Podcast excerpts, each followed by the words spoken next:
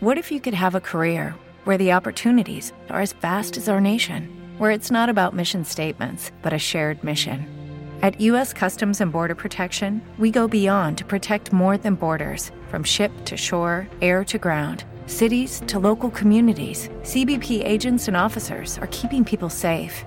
Join U.S. Customs and Border Protection and go beyond for something far greater than yourself. Learn more at cbp.gov/careers. Madrid Norte en la onda.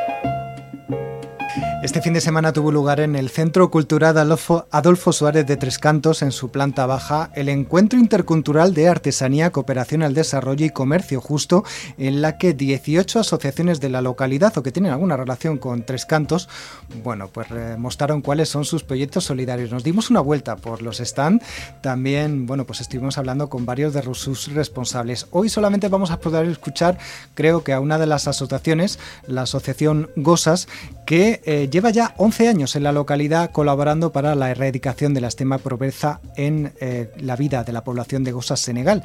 Es una de las zonas más pobres de este país africano. Su objetivo es reducir la desigualdad en educación, salud e infancia, sobre todo entre las mujeres. Vamos a escuchar a Clara Santabrígida, que es presidenta de esta asociación Gosas.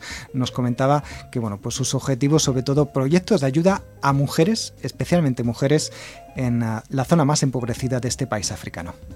Y tenemos un hogar para 41 niñas que le damos alojamiento, estudios, formación.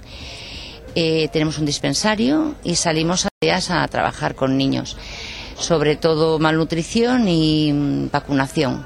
Nosotros nos, mm, nos financiamos con la ayuda de la gente bien sea con trabajo, bien sea con donaciones, con pequeñas aportaciones. No tenemos ningún tipo de, dinero fijo que haya que dar. Cualquier donación es voluntaria y viene, nos viene fenomenal.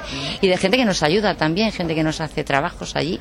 Nos, ahora nos están reconstruyendo un, un techo del dormitorio y un constructor de Senegal y bueno, pues así nos financiamos y así mantenemos desde hace 15 años el proyecto con muy poquita gente. Uno de los mensajes que más se escucharon durante esta muestra para intentar convencer a los tricantinos que no colaboran y que podrían hacerlo con donativos con estas asociaciones es que con muy poquito dinero, de lo que consideramos poquito aquí en España, se puede hacer mucho en los países de destino de todos estos proyectos.